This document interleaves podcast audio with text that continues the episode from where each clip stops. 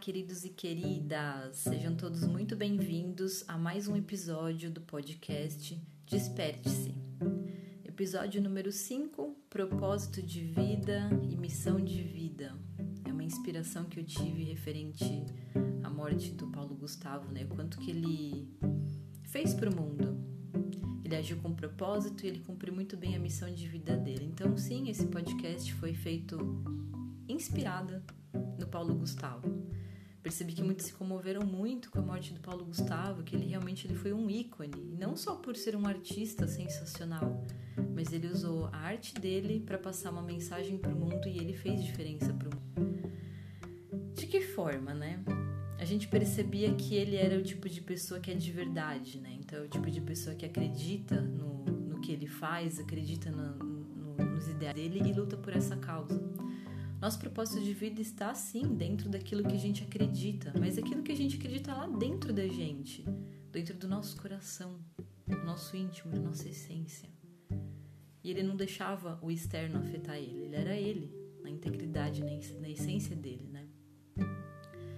Uma das é, definições de espiritualidade, né? É, a gente pode falar pelas polaridades, né? Polaridade material e imaterial, a espiritualidade está sim ligada por, uma, por um lado imaterial, no sentido de a gente acreditar em uma força que, que rege o mundo, é uma força superior. Essa é, uma, essa é uma definição imaterial. Agora, já uma definição material é o ser humano que busca sim a melhor versão dele todos os dias.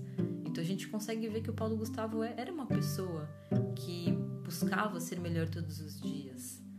Ele tinha isso exatamente por essa verdade que ele carregava.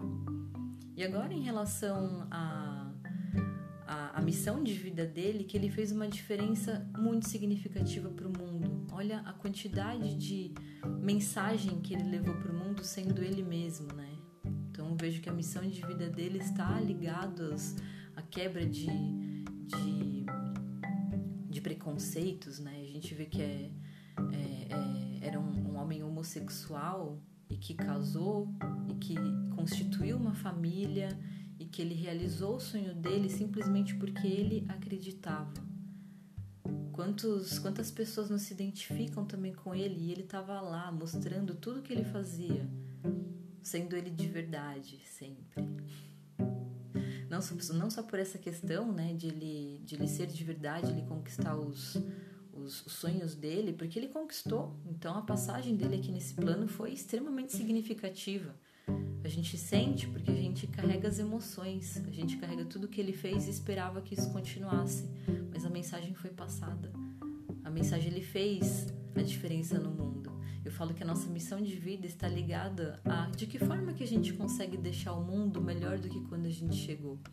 E por essa quebra de preconceitos dele, não só pelo fato de ser um, de, de ser um homem homossexual, mas que teve uma experiência muito fora do tradicional é, referente a, a, filhos, né? Então ele, ele, ele fez os filhos da forma que tivesse sim também a genética dele e do marido dele, onde ele amava, ele ama muito provavelmente os filhos de uma forma que ele sonhava para a vida dele, né?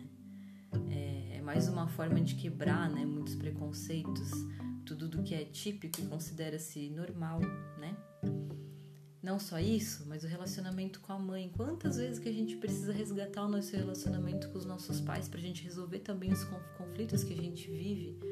Ele mostrou isso com maestria, mostrou de uma forma divertida, mostrou no jeito verdadeiro que ele é.